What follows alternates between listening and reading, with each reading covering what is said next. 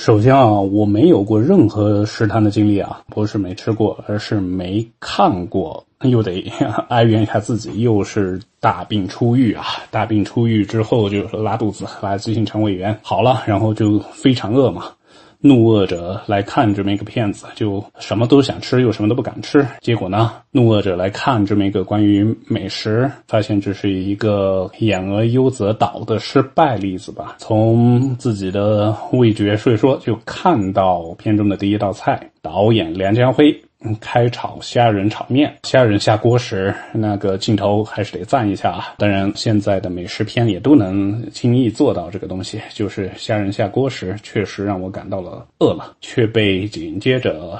接下来的第一个延展开来的拳手故事搞到胃口全无。我总说体育电影唯一能拍的好看就是全台片，这部食堂的片中片偏偏是破了例了。它当然有着先抑后扬的基本全片结构，却一点逻辑都没有，毫无逻辑，也毫无情感动机。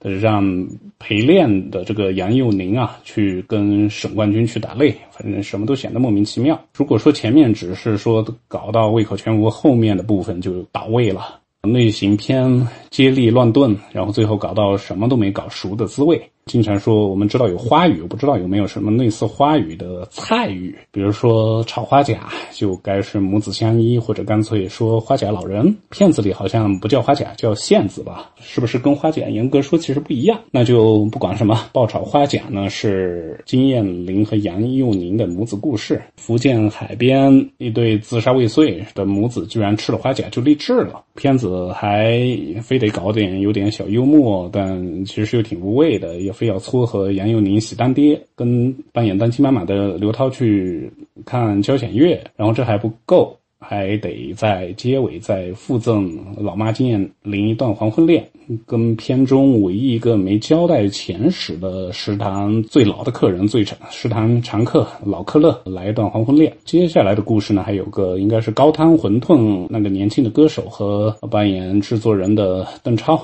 至少片中我们知道歌手呢是本地人，可惜才从那个枫叶国回来，跟着就快落叶归根了。我觉得这个算是致敬一九八零年代各种女主角都得都非要得白血病的日剧吧。至于里面的那些歌啊，也啊太呵呵了。不过也难怪，一众这么多的明星演员里面，唯一唱歌的应该就是魏晨吧？魏晨的演的还与这个片段毫无关系啊，没关，他不是在这个片段。郑欣宜演的关于包子吧，他吃的是包子，我不太记得包子部分，我觉得可能是全片中最唯一拿得出手的最好的。先是引出有超能力鼻子的郑欣宜，然后合理赋予他是在法国相亲教育的背景，还有时尚相关的职业。关于胖妹和校草这么样的藕断丝连的故事呢，也。还编的算是凑合，最后最漫长的部分是蛋饼。我不吃鸡蛋，当然不是因为呃这个挑食的问题而导致我不喜欢这个最长的段落，而是这个算什么吧？乡女专情的故事实在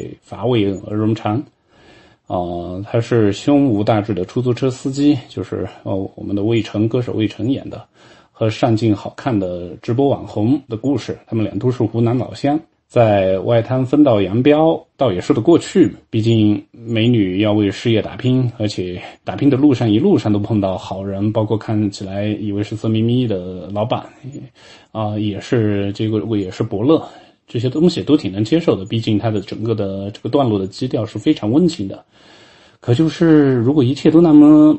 呃，波澜不惊的话，还拍什么故事啊？梁家辉这么一个纯情版的这个片段，算是梁家辉纯情版的情人吧。还有整个片子呢，这个环境倒是弄堂弄得还不错，破烂的感觉啊，这种旧旧的气氛。可端上来的每道菜端上来的那个日式的木托盘，他怎么可能托得起这种上海菜啊、江湖菜？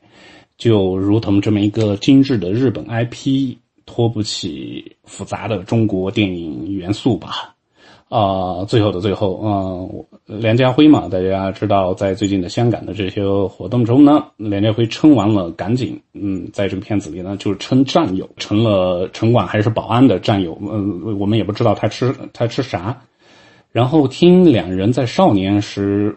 是光那个闪回段落，他们妈妈的妈妈的口音是云南话，那就是应该是当年打了对越自卫反击战，那不错啦，从小打了小越南，我们的梁导挺的是赶紧嘛，不就是赶紧呢又刚抓了被说成越南后裔的黄之锋嘛，可谓就是从现实挺到电影中，从现实打到电影里。